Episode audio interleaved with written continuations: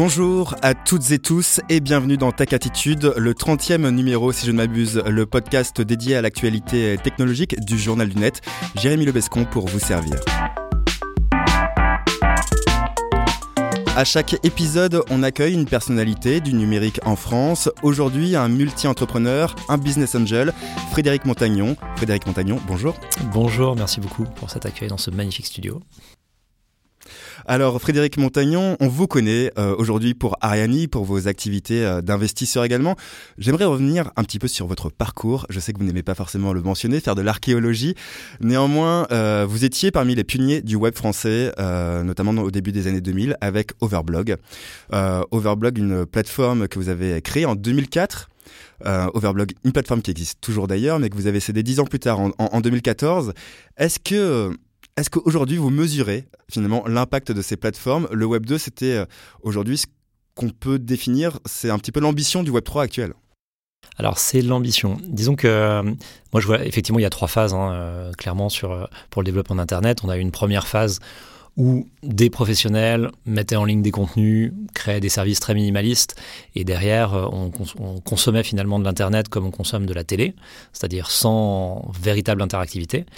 Et euh, les plateformes sont arrivées en démocratisant la capacité de pouvoir euh, s'exprimer, de pouvoir partager des contenus du côté des utilisateurs. Euh, je ne sais pas s'il y avait vraiment, il y avait cette volonté en fait de, de, de créer les conditions pour que les gens puissent partager. Il n'y a pas forcément la volonté qu'on a aujourd'hui dans le Web 3 de faire en sorte que l'infrastructure, qui est celle d'Internet, en termes de modèle économique et en termes de fonctionnement, soit aligné avec les intérêts des utilisateurs au global. C'est-à-dire qu'on a fait des plateformes à cette époque-là euh, pour permettre euh, de démocratiser euh, l'usage, encore une fois, l'écriture et la lecture sur Internet. Mais pour autant, les modèles économiques qui ont été développés, et en particulier par les réseaux sociaux après, hein, Facebook, etc., sont des modèles économiques qui permettent de s'assurer qu'on ne crée pas de friction à l'entrée, c'est-à-dire que c'est facile finalement de, prendre la parole, on n'a pas besoin de payer pour ça, on réduit la friction, mais on paye avec sa donnée. On paye avec ses informations personnelles, on paye avec de l'attention qu'on va porter, euh, mais surtout on paye en, en, étant prélevé quelque part de sa valeur euh, qui est, euh, qui est euh, la donnée personnelle qui permet de, créer des profils. Donc ça, ça n'a pas été du tout, je, pense que ça n'a même pas été imaginé en réalité hein, au début de, la constitution de ces plateformes parce que là, le modèle économique était même pas complètement clair à l'époque. On parlait de nombre d'utilisateurs, on se disait tous, on, saura comment monétiser plus tard. mais il n'y avait pas cette, ambition quelque part de, de faire du socle de l'Internet une sorte de bien commun ce qui, de mon point de vue, est la, définition du Web 3. Et donc, euh, on rattrape finalement avec ces nouvelles technologies dont on va parler euh, pendant ce podcast, on rattrape cette problématique qui, qui a encore une fois, hein, les, plateformes ont permis de démocratiser. Je pense qu'il n'y aurait jamais eu cette adoption de l'Internet aussi forte, aussi rapide, partout dans le monde, euh, s'il n'y avait pas eu cette, cette plateformisation de l'Internet. Mais aujourd'hui, on voit bien que ça pose d'autres problèmes parce que les données personnelles aujourd'hui, avec euh, les algorithmes, avec la capacité de transformer des petites données en connaissances finalement euh, très profondes des utilisateurs, au bout d'un moment, ben, ça crée des dérives qui sont la manipulation de l'opinion, qui sont une, une, une, surinterprétation de, des données utilisateurs à des fins qui ne sont pas souhaitables. Hmm. Voilà. Avant de parler des autres entreprises que vous avez euh, fondées par la suite, qu'est-ce qui vous a, vous, personnellement, plongé dans le, ce qu'on appelle aujourd'hui le Web3 Est-ce que c'est par le Bitcoin, comme beaucoup de, personnes? Bah oui, parce que là, j'ai commencé à m'y intéresser euh, quelque part en 2011-2012. Alors je dis qu'au départ, j'étais un peu distrait sur le sujet, on m'en avait parlé, j'avais rapidement regardé. Euh, et euh, comme euh, beaucoup de gens à cette époque-là, donc il n'y avait que Bitcoin, hein, clairement. Et, quand je suis tombé, quand j'ai vraiment lu le white paper de Bitcoin, bon, c'était quand même pas compliqué, il est pas très long, mais je dois dire que de prime abord, je l'avais pas vraiment lu. Mais quand je l'ai lu quelque part en 2012, j'ai trouvé ça fascinant parce que venant de l'univers justement de la, du, du, média quelque part avec Overblog et de la publicité en ligne, on avait participé à construire Tids aussi, je voyais bien le bénéfice de, ce modèle économique, mais je voyais aussi les travers. Et je voyais que l'appropriation, finalement, le fait d'avoir, euh, d'être à la fois un, support, euh, ce qui est un Facebook par exemple, et la régie qui monétise, et finalement de, tout maîtriser de bout en bout, c'était là qu'on voyait apparaître vraiment les dérives. Et ce qui m'a fasciné à la lecture du, white paper de, de Bitcoin, c'est pas du tout l'aspect paiement. En plus, moi, j'étais complètement étranger à, à, la dynamique, enfin, la dimension financière de la chose. Euh, je me suis rattrapé depuis. Hmm. Mais ce qui m'a intéressé, c'est la gouvernance. C'est-à-dire comment est-ce que des communautés se réunissent, arrivent à penser des systèmes et faire en sorte de alors décentraliser, mais surtout distribuer la gouvernance le plus possible aux mains des utilisateurs. Ou au moins de faire en sorte que cette gouvernance ne puisse pas être euh, rassemblée dans, dans une main ou dans, dans une entité quelque part. Et, c'est ça en fait qui m'a fasciné parce que là je voyais vraiment au travers de, cette euh, idée parce que c'est même pas une technologie, hein, la hmm. blockchain et la manière dont c'est conçu, c'est réalisé répond à cette problématique, mais c'est d'abord l'idée de mettre dans les mains des utilisateurs cette euh, gouvernance. Euh, le livre blanc pour nos auditeurs, le livre blanc du Bitcoin, c'est un white paper qui a été édité, euh, qui a été publié en 2008 par un certain Satoshi Nakamoto, dont on ne connaît toujours pas aujourd'hui la, la, véritable identité. C'était pas forcément facile de le trouver à l'époque, de tomber dessus. Il y avait très peu de ressources en fait. Alors c'est vrai, et, et, euh, moi je suis tombé là-dedans, je venais juste, j'ai déménagé à New York à peu près à ce moment-là, et j'ai, euh, je voulais me connecter avec l'écosystème, donc je regardais un peu tous les meet-ups, donc des meet-ups c'est des petites, mm. euh, des, des, événements où on peut, on peut connecter sur un, sujet en particulier, puis j'avais trouvé ça, et comme je crois que j'ai assisté au premier meet-up Bitcoin à New York, et, et comme c'est un mot-clé qui résonnait un peu, je me suis dit tiens je vais aller voir ce qui, ce qui se passe. Mais alors, il y avait on était 20, hmm. euh, peut-être 30. Et puis euh, parmi ces 20-30, il y avait, euh, c'était marrant, la, foule à l'époque qui s'intéressait à, enfin la communauté qui s'intéressait à Bitcoin, c'était des gens très portés sur l'anarchie, des libertariens hmm. extrémistes, et des gens qui n'avaient pas de compte en banque, enfin voilà, qui, qui étaient vraiment qui étaient animés par une, idée finalement du, monde qui est, qui, est, assez extrême. et, j'avais trouvé ça fascinant. Et, à vrai dire, au départ, j'ai c'est vraiment de la curiosité. Euh, j'avais trouvé ces gens assez attachants finalement dans leur manière de raisonner. Je me suis pas dit euh, dix ans plus tard, euh, c'est sûr, ça va marcher. Mm. Et, et, je me suis pas dit, je vais, je vais tout de suite, je vais investir et je vais, et je vais m'impliquer. Mais, mais finalement, c'est, ouais, ça, on est en 2012, je pense. Puis finalement, ça a pris assez vite. Mais c'est vrai que vous résidiez à, New York à ce moment-là. Vous avez peut-être euh, assisté à la, aux premières bourses physiques euh, en plein air qui se déroulaient à, l'époque pour échanger du Bitcoin contre l'argent fiduciaire. Oui, c'était amusant parce que au final, c'est pas à New York que ça a pris. Il y avait une, cette petite communauté, mais qui était pas aussi active, je, trouve, à l'époque euh, en France, par exemple. simplement parce que Wall Street s'intéresse pas à ces trucs-là. Enfin, ça commence, hein, mais ils sont venus très très tard, le marché était tout petit.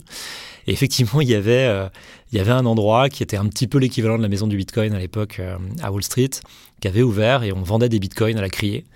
Euh, donc voilà, c'était possible d'échanger du cash contre des Bitcoins. Bon, en fait, ça marchait pas très bien, mais, mais mais voilà, en termes de, visibilité, ça, on en parlait beaucoup. Il y avait des réunions qui étaient assez intéressantes sur le sujet là-bas.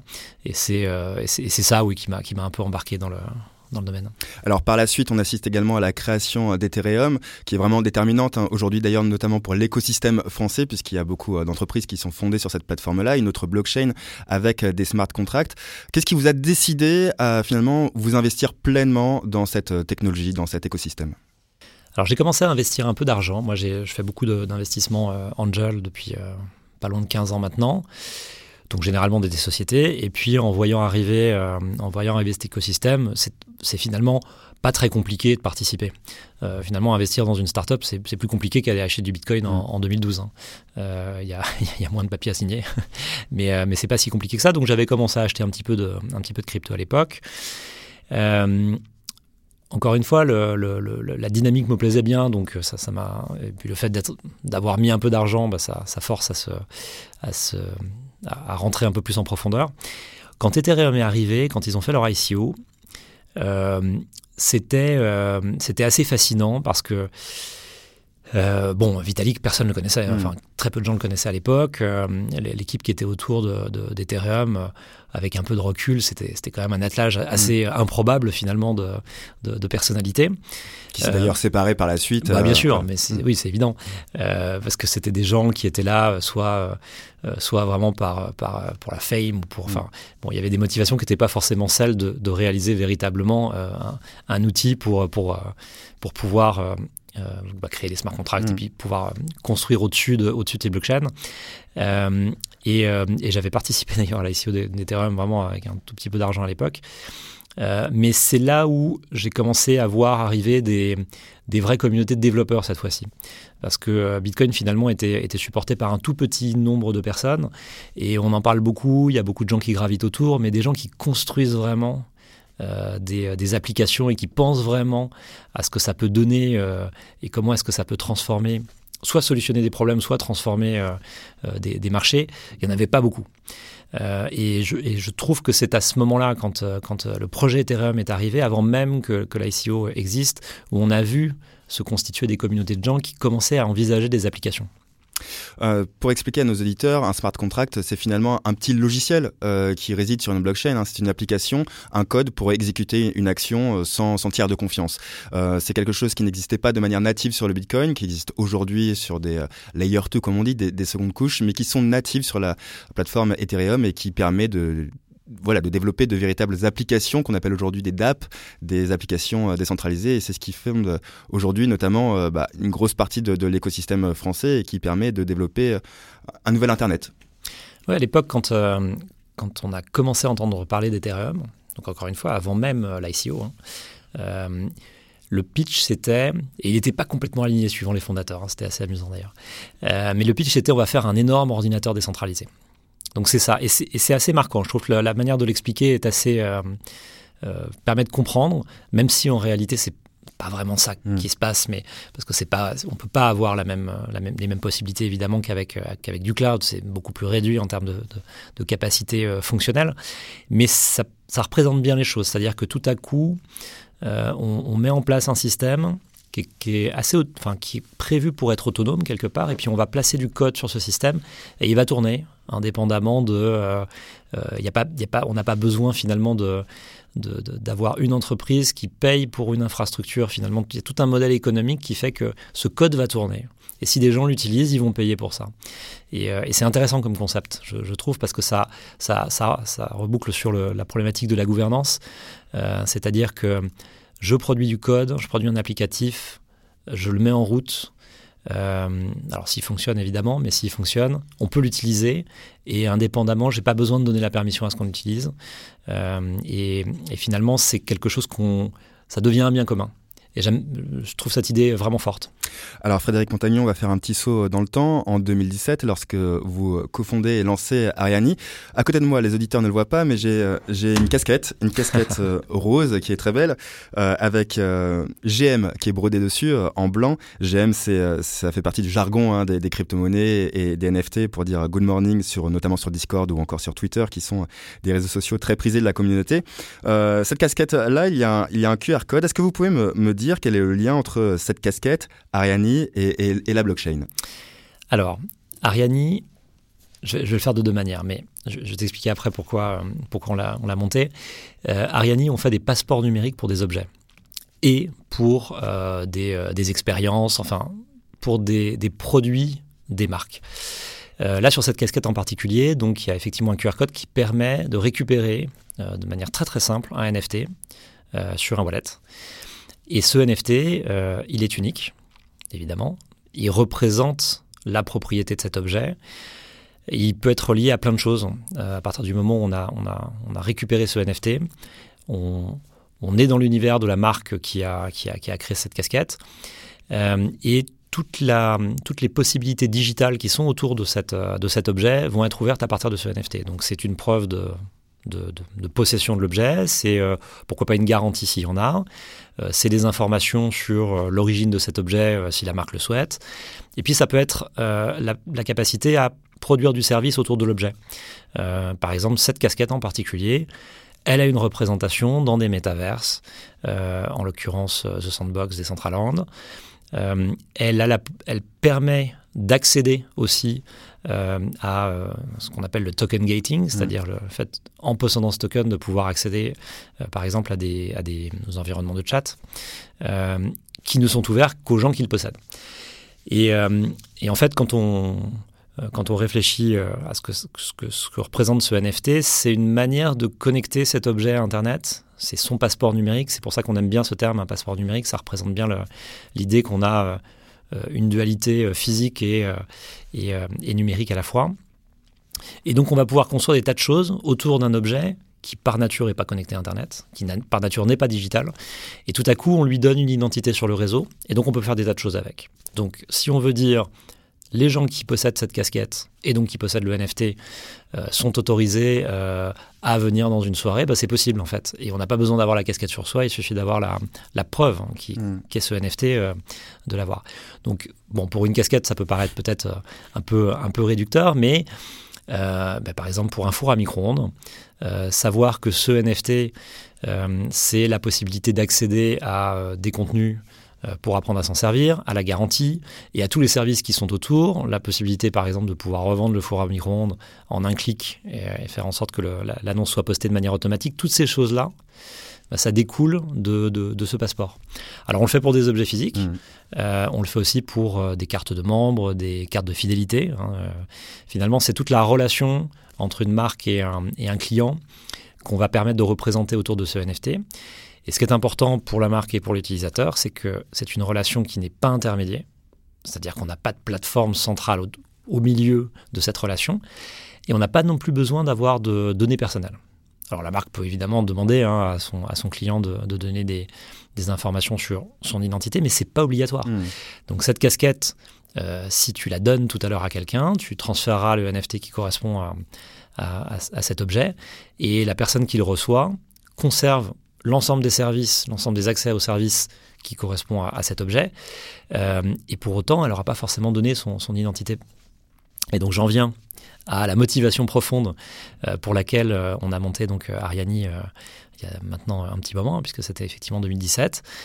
Eh bien, c'est parce qu'on voulait participer à ce mouvement qu'aujourd'hui on appelle le Web 3, qui consiste à déplatformiser, si on, peut dire, l'Internet, faire en sorte en tout cas que, euh, euh, d'une manière ou d'une autre, les utilisateurs que, nous sommes du réseau récupèrent le, contrôle de leurs données et euh, quelque part récupèrent aussi une partie de l'infrastructure qui, est celle de l'Internet, des, des, couches basses de l'Internet.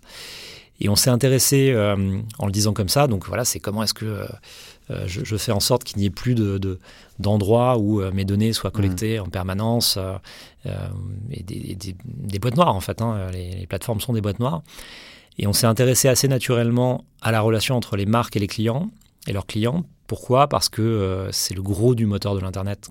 Quand on regarde les revenus qui, sont, qui sont ceux des plateformes, bah, finalement, toute la motivation à venir collecter de l'information utilisateur, de la, de la donnée utilisateur, et la plus privée possible évidemment, euh, est motivée par l'idée de donner de l'accès à des marques sous forme de publicité, de lead generation ou autre, euh, à des consommateurs. Et donc, euh, alors c'est peut-être parce qu'effectivement je viens aussi du monde de la pub et, du média en ligne que j'ai eu ce prisme-là, mais je me suis dit en fait c'est certainement la meilleure façon en s'occupant de, ce, de cette relation-là, de ce lien-là qui existe entre les marques et les clients. C'est probablement la meilleure façon de déployer de la technologie euh, décentralisée aux mains euh, des utilisateurs parce que c'est pas en créant des plateformes décentralisées je pense que les gens spontanément vont se dire ok j'arrête hmm. d'aller sur Facebook, je vais en utiliser une autre euh, ou un chat ou autre.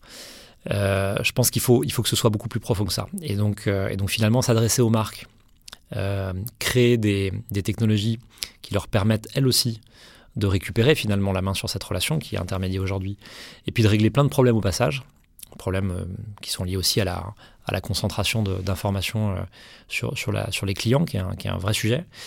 Euh, en créant ces technologies-là et en faisant en sorte qu'elles répondent à des vrais problèmes, on pense que c'est la meilleure façon d'atteindre, on l'espère rapidement, des milliards d'utilisateurs de technologies Web3. donc c'est pour ça qu'on fait ça. C'est vraiment la motivation profonde, c'est de la souveraineté numérique. Ce qui est intéressant, c'est donc de constater que, euh, enfin, ce qui est intéressant, c'est que vous avez mentionné deux choses la gouvernance, euh, mais aussi euh, cet acronyme donc NFT, jeton non fongible, qui correspond à un titre d'authenticité, un certificat d'authenticité. Généralement, on l'associe à l'art. Ouais. Ariani l'associe à un produit. Oui, alors ça, c'est un, on a un gros problème avec ça aujourd'hui. Hein. C'est-à-dire que y a NFT, c'était un mot qui était totalement inconnu il y a encore un an pour les spécialistes, évidemment, c'était un, peu plus, un plus, long, plus long que ça, mais c'est un terme qui était quasiment inconnu il y a un an, qui est arrivé en force au travers de, cette, de, de ces usages autour des collections de NFT, de, l'art, effectivement, dont la propriété, l'ownership est, est dématérialisée au travers des NFT.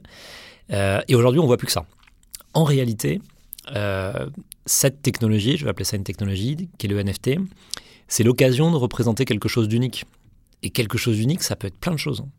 Euh, ça peut être, euh, j'aime bien cette idée de passeport, encore une fois. Hmm. Bah, demain, on pourra avoir, je l'espère, nos propres passeports sous forme de NFT. on, peut, on peut représenter la propriété d'un pas, d'un morceau de musique, par exemple, quand mm. on l'achète. À l'époque des DRM, en fait, avoir des NFT, ça aurait, ça aurait simplifié euh, beaucoup les, les, problématiques qu'ont eu les, les majors et les, maisons de disques euh, euh, qui ont, qui ont bon, bah, trouvé d'autres manières de faire. Mais ce, ce NFT, il peut représenter vraiment, il faut le voir comme un. Moi, je le, j'aime bien le dire, un titre de propriété. Et, et, ça peut être la propriété d'un objet, la propriété d'une carte de membre, la propriété d'une pièce d'identité, enfin peu importe. Mais c'est pas du tout enfermé dans, dans, ce milieu qu'est l'art. Et je dois même dire que quand on regarde d'un point de vue vraiment purement technique, aujourd'hui, la plupart des NFT qui sont créés sur des blockchains, c'est pas du tout mm. rattaché à des, à des œuvres ou à des collections euh, euh, de, de, NFT comme on, comme on en a beaucoup entendu parler. Euh, il y a beaucoup de choses qui sont faites même dans la finance décentralisée et qui sont représentées sous forme de NFT, on le sait rarement. Mais c'est vraiment un élément qui, est, qui bouscule complètement les codes du, du, software d'ailleurs, hein, euh, et, de, la data en ligne. D'une manière générale, on peut dire, c'est peut-être un abus de langage, mais que le NFT, ça peut représenter de la donnée personnelle. Et donc c'est ça, moi, l'axe qui m'intéresse, c'est celui-là, c'est comment est-ce qu'on fait, quand on dit se réapproprier ces, euh, données, euh, ben, c'est un très bon outil de se, réapproprier sa data en transformant la donnée personnelle en NFT. Vous avez convaincu euh, plusieurs groupes dès, vos débuts, euh, Casino, Printemps, euh, Bash, aujourd'hui j'ai à des drops de, Lacoste, L'Oréal, tout ça en collaboration avec Ariani. Vous innovez d'ailleurs autour du, concept des NFT puisque vous contribuez à, à pusher de l'information, les NFT deviennent dynamiques avec la solution d'Ariani, ce qui n'existait pas réellement avant. Il y, a deux, choses qu'on fait euh, qui, euh, qui, sont la spécificité euh, des protocoles Ariani d'ailleurs. la première, c'est de pouvoir enrichir un NFT. C'est-à-dire, je prends l'exemple d'une montre. Il y, a, un problème sur cette montre, on l'envoie en, SAV, enfin en, maintenance, en réparation, on dira comme on voudra. Et donc, on peut ajouter l'information que cette montre a été réparée et que ça a été réparé par exemple par un, distributeur agréé ou quelqu'un qui est nommé par la marque pour, pour faire ces réparations. C'est vrai aussi dans l'automobile d'ailleurs. Euh, ça a de l'importance parce que un objet qui est bien entretenu, qui est entretenu dans un réseau de, partenaires d'une marque, a pas la même valeur qu'un objet qui est pas bien entretenu ou qui est entretenu par des gens qui ne sont pas forcément agréés. Donc en termes de valeur de revente, ça, a beaucoup d'importance. On peut, inscrire des tas de choses hein, autour de, ce NFT, euh, en l'occurrence, le, champ des possibles est large. Et la deuxième chose que fait le protocole, c'est qu'il permet de, de, créer un, canal de communication avec le propriétaire du NFT. Et donc on a tout un système de messaging euh, qui permet d'envoyer des messages quelque part euh, à, celui qui possède un NFT. Et c'est comme ça qu'on arrive à créer les conditions euh, pour avoir un canal de communication qui n'inclut pas de données personnelles. Donc on peut parfaitement se parler tous les deux, euh, on a tous les deux un NFT en commun et on pourra se parler au travers du, protocole Ariani euh, sans pour autant savoir qui on est. Euh, ce, qui, ce qui, en termes vraiment opérationnels, règle énormément de problèmes. Parce qu'aujourd'hui, avoir des bases de données avec des, de la donnée utilisateur, ça veut dire des problèmes de sécurisation de cette date de données, c'est de la régulation. et la régulation, c'est pas la même en Europe, mmh. aux États-Unis, en Asie. Donc euh, aujourd'hui, les, entreprises, euh, les marques en général, sont, sont embêtées par le fait euh, d'avoir à, déployer des bases de données dans toutes les zones dans lesquelles elles travaillent et à avoir à se mettre en conformité avec les régulateurs en sachant que bah, la loi évolue tout le temps. Et donc c'est beaucoup de travail. Donc ça veut dire avoir des entités partout, avoir des gens qui s'occupent de ça, sécuriser ces bases de données. Enfin, c'est vraiment, mmh. j'ai envie de dire, c'est un peu un enfer. Et donc à partir du moment où on représente la donnée personnelle par, par un NFT, en fait, on, simplifie énormément cette équation et on, prend beaucoup moins de risques. Vous avez cette fois employé un mot régulation. On va en parler dans quelques instants. Euh, justement, pour en parler d'ailleurs, je vais me permettre une transition un peu bancale. J'espère que vous me, euh, pardonnerez, Frédéric Montagnon et nos éditeurs également. Euh, vous avez fondé également un, échange, une plateforme qui s'appelait LGO, Legolas, il y a quelques années, qui a depuis été euh, racheté, enfin qui avait fusionné avec un, autre échange américain cette fois, qui s'appelle Voyager. Voyager a connu d'énormes problèmes euh, ces derniers mois. Euh, il y a d'ailleurs un projet de rachat qui a été avorté par la SEC américaine, par l'échange FTX. Qu'est-ce que ça vous évoque, voilà, cette situation avec, avec cet échange Voyager qui, qui a perdu énormément d'actifs? Bah, c'est très triste comme histoire. Euh, franchement, le, deal qu'on avait fait était, euh, était, je pense, euh, excellent et, tous les gens qui avaient participé au financement de LGO, au moment du deal en tout cas, étaient, très positifs dans leur investissement. Et, je dois dire que moi-même, pas, j'ai pas du tout vendu mes tokens hein, avant, avant le problème. C'est très triste parce que c'est une, vraiment, c'est, une boîte qui a eu une, croissance incroyable.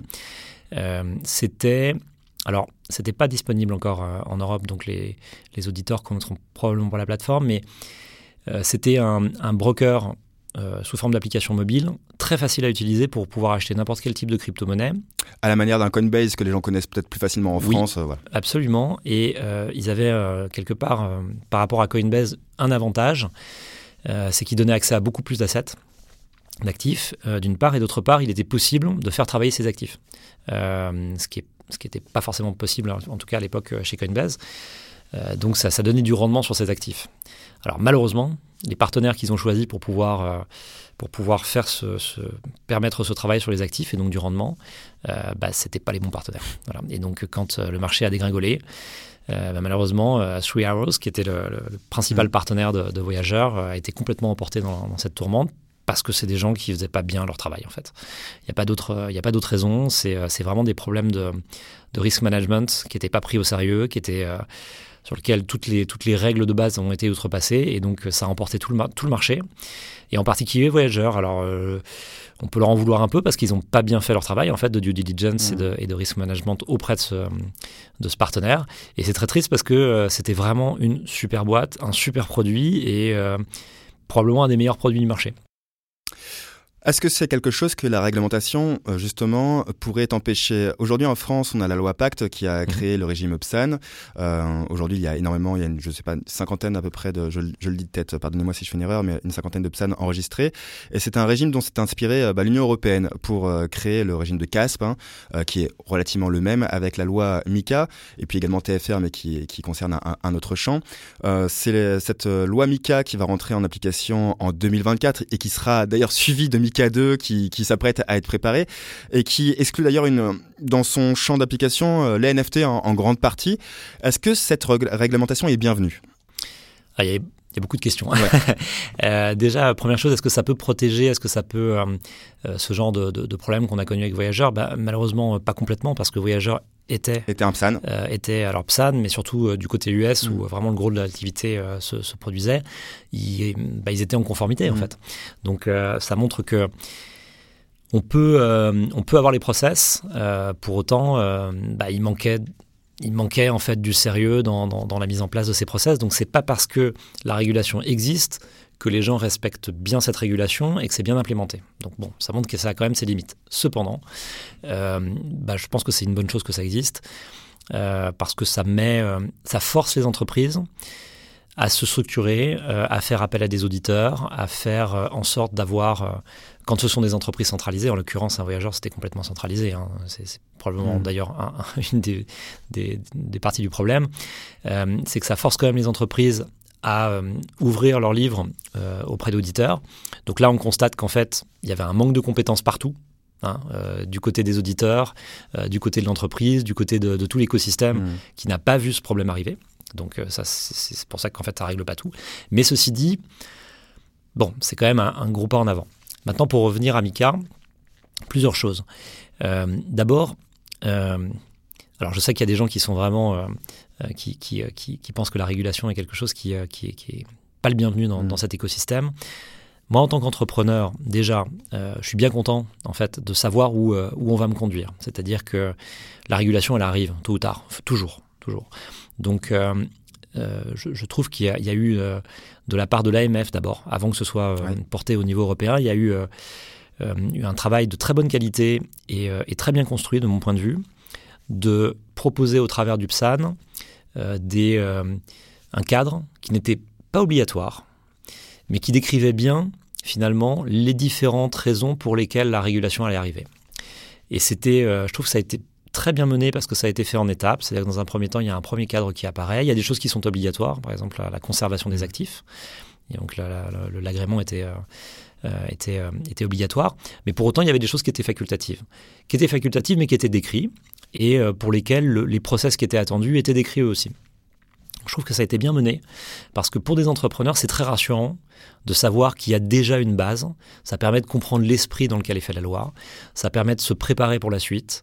C'est pas trop agressif sur le démarrage, donc ça permet de, de, prendre le temps, mm. de s'entourer des bons conseils, de se structurer, de se structurer, de trouver des auditeurs aussi pour, pour venir euh, regarder les, ces sujets-là. Euh, donc je trouve que ça a été très bien fait. Maintenant que c'est porté au niveau européen, on se rend compte que ça a été assez largement inspiré de ce qui a été fait en France. Alors il y a encore des zones d'incertitude, mais globalement, je dirais que c'est quand même, c'est quand même assez bienvenu. Alors euh, évidemment, hein, en tant qu'entrepreneur, on râle aussi. Hein. on, est, on, est, content de savoir où on va, mais on trouve que c'est trop systématiquement. Mais au moins, voilà, on, a la couleur. Et puis, euh, et puis euh, en réalité, quand on prend du recul, c'est plutôt bénéfique. Les entreprises ont besoin de se structurer quand on, quand on manipule de l'argent. Et c'est plutôt une bonne chose de, de, de le faire de cette manière-là. Côté NFT cette fois-ci, euh, bah, les NFT, ils, font partie d'une certaine manière de, de cette réglementation. Euh, ce qui est assez logique parce que quand on se met à la place du régulateur, on se dit que si on avait complètement écarté les NFT du champ de la régulation, bah, les gens se seraient mis en fait à encapsuler des bitcoins à l'intérieur de NFT et continuer à les vendre. Donc... En fait, les NFT sont inclus dans le champ de MICA s'il s'agit d'actifs financiers, de titres financiers. Voilà, aujourd'hui, voilà, on peut le résumer comme ça.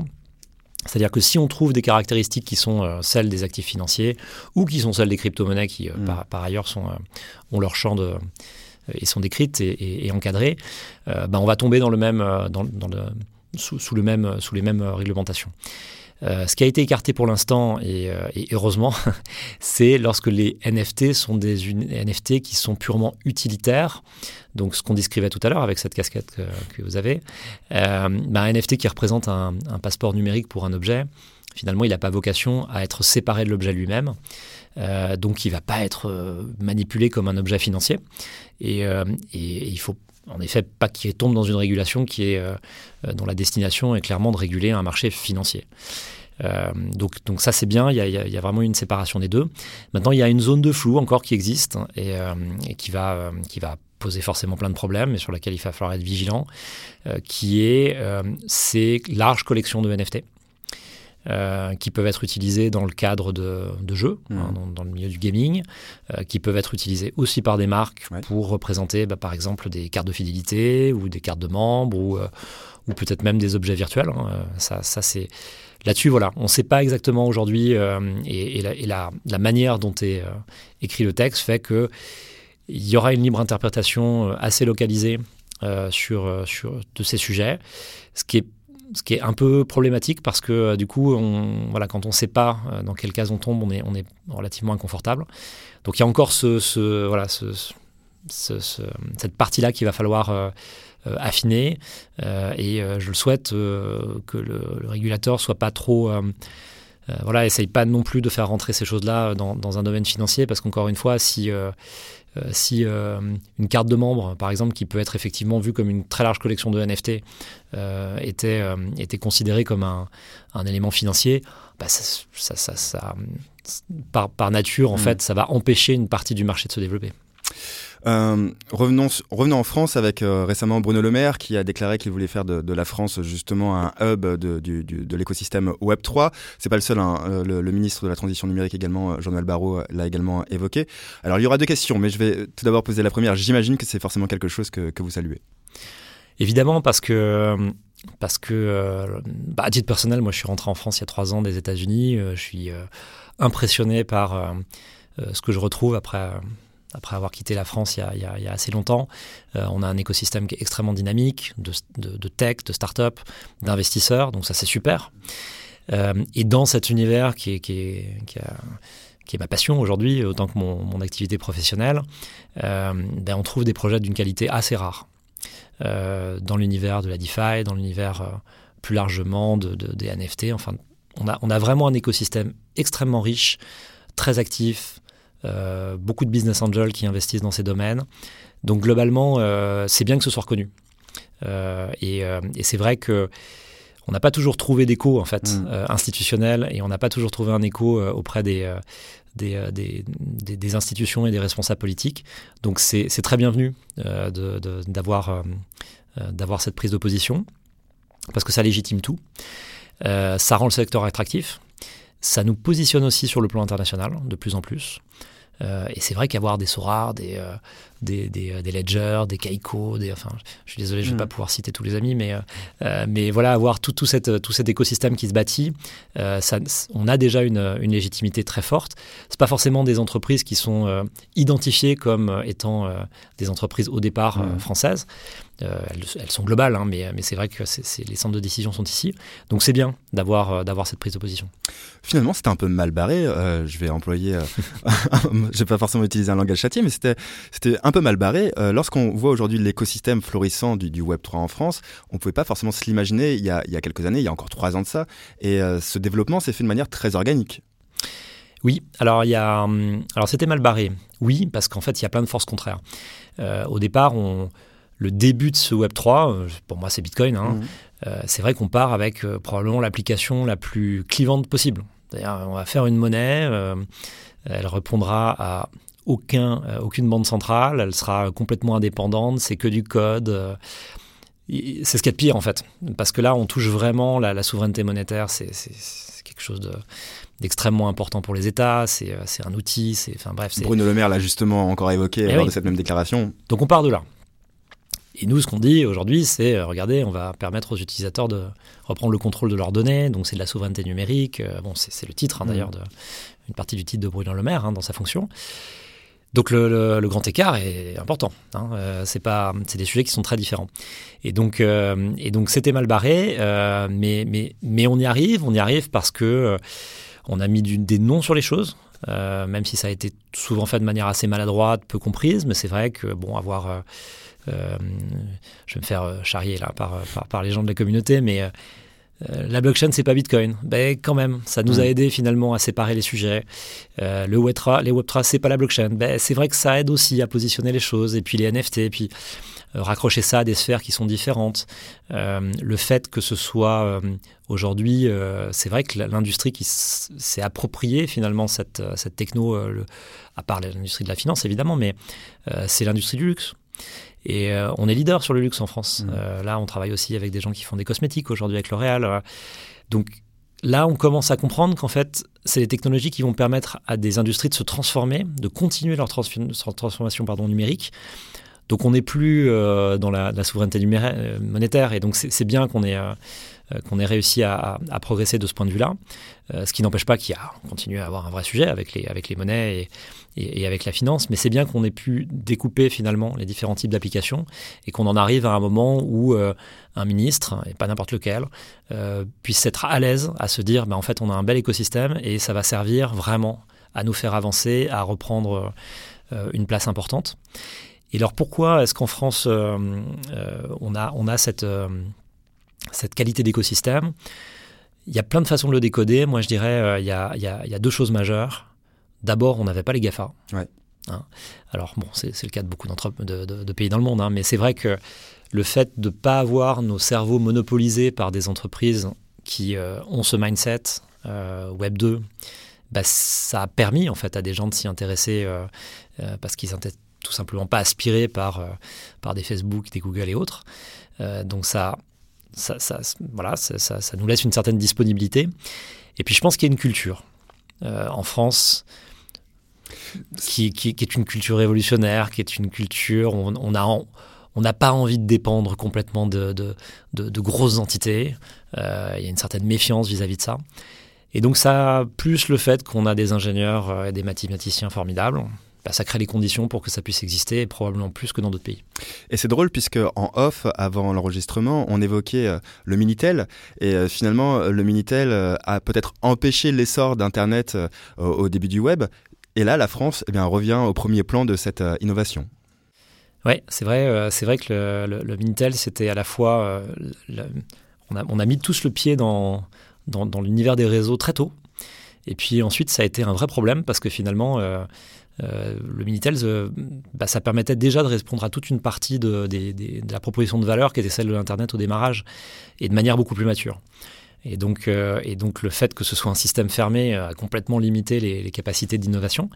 Mais c'est vrai que voilà, bah, c'est des cycles et effectivement, on n'est peut-être pas, voilà, on a peut-être on a été un peu tôt euh, sur, sur l'univers du réseau, on a été un peu tard sur euh, le démarrage de l'Internet, et puis euh, je pense qu'aujourd'hui on est très très bien placé sur cette vague de décentralisation. Enfin moi je suis très optimiste, et je, pense que finalement même l'arrivée des, de, certaines grosses plateformes qui sont quand même des plateformes très centralisées, mais, mais qui sont des belles marques comme, comme Binance ou, ou, Crypto.com, c'est aussi un signe. et, et, voilà, ça nous, ça nous met sur la, sur la carte. Alors, on ne va pas donner de conseils d'investissement, mais pour conclure, vous avez vous-même euh, contribué au développement du Web3 en France et par vos investissements, vous êtes business angel. Qu'est-ce qu'on trouve dans votre portefeuille, Frédéric Montagnon alors on trouve plein de, plein de, startups euh, dont euh, personne n'a entendu parler jusqu'à présent parce qu'elles sont en train de préparer des produits qui sortiront plus tard. c'est sur la partie crypto-monnaie que je suis interrogé, c'est ça? C'est difficile de répondre. moi j'ai toujours été... alors j'ai toujours eu des bitcoins, mhm. j'en aurai toujours. ne serait-ce que pour des raisons émotionnelles, j'ai envie de dire, et puis pour des raisons un peu idéologiques aussi. j'ai de l'Ether, pour des raisons qui sont un petit peu les mêmes, c'est-à-dire que je pense que la qualité de l'écosystème qui se construit autour de, de, moi, je suis vraiment dans l'idée qu'il faut investir là où les écosystèmes se forment et, et donc j'ai des éthers en grosse proportion euh, parce que c'est là que je vois le, plus de projets. Puis en fait, euh, quand on regarde ce qu'on fait sur Ariane aujourd'hui, euh, le déploiement il s'est fait sur différents layers, mais il s'est fait essentiellement sur des EVM, mmh. c'est-à-dire des, des, des, layers qui sont compatibles, avec, Ethereum. Ethereum. Euh, euh, j'ai du Tezos parce que parce que c'est un projet euh, que j'ai suivi depuis le début. J'adore l'équipe qui fait ce projet. En partie français finalement. En partie français absolument, même très très français. Mm. Et, j'adore ce qu'ils font, j'adore leur technologie. et en fait, voilà. Après, j'ai des, des, des, tokens que j'ai, qui, qui, sont des tokens qui, qui, viennent en fait de projets que dans lesquels j'ai investi très tôt avant que les tokens existent. Et je pense à Pools, je pense à Angle Protocol, je pense à Morpho, je pense à Sismo, etc. Ben voilà, c'est des, tokens qui n'existent pas encore. Et encore une fois, je suis désolé parce que je peux pas tous les citer. Euh, mais principalement, voilà, c'est ces trois-là. Je ne sais pas si c'est le portefeuille euh, idéal. Je, dois dire que je suis pas un trader, donc euh, je ne mm. m'amuse pas à acheter à vendre. voilà, hein, le, dernier trade que j'ai fait sur Bitcoin, bah, il date de 2012. Hein, je les ai achetés à ce moment-là, donc autant dire que c'est pas c'est pas très dynamique. Mais en vrai, euh, j'investis d'abord dans mes projets. Mm. Euh, et puis j'investis dans des projets qui me plaisent très très tôt, parce que je pense que ma place, elle est plus à accompagner des projets qui sont naissants. Donc il y a beaucoup d'investissements qui verront jamais le jour, euh, parce que parce que c'est dur de monter des projets et parce que voilà, on ne trouve pas forcément son son, son, son go-to-market et son, ce qu'on appelle son market fit, c'est-à-dire son, son public. mais moi, je suis plutôt un investisseur qui arrive très très très très tôt dans les projets mais voilà, j'ai répondu à la question. Euh. Merci pour votre temps, Frédéric Montagnon, et merci également à Axel en régie pour ce 30e numéro de, de Tech Attitude. Euh, on se retrouve très vite, Frédéric Montagnon, puisque justement vous investissez dans beaucoup de projets, et ces projets, je suis sûr qu'ils verront, en tout cas pour certains, le jour très prochainement. Merci beaucoup. Merci beaucoup pour l'accueil.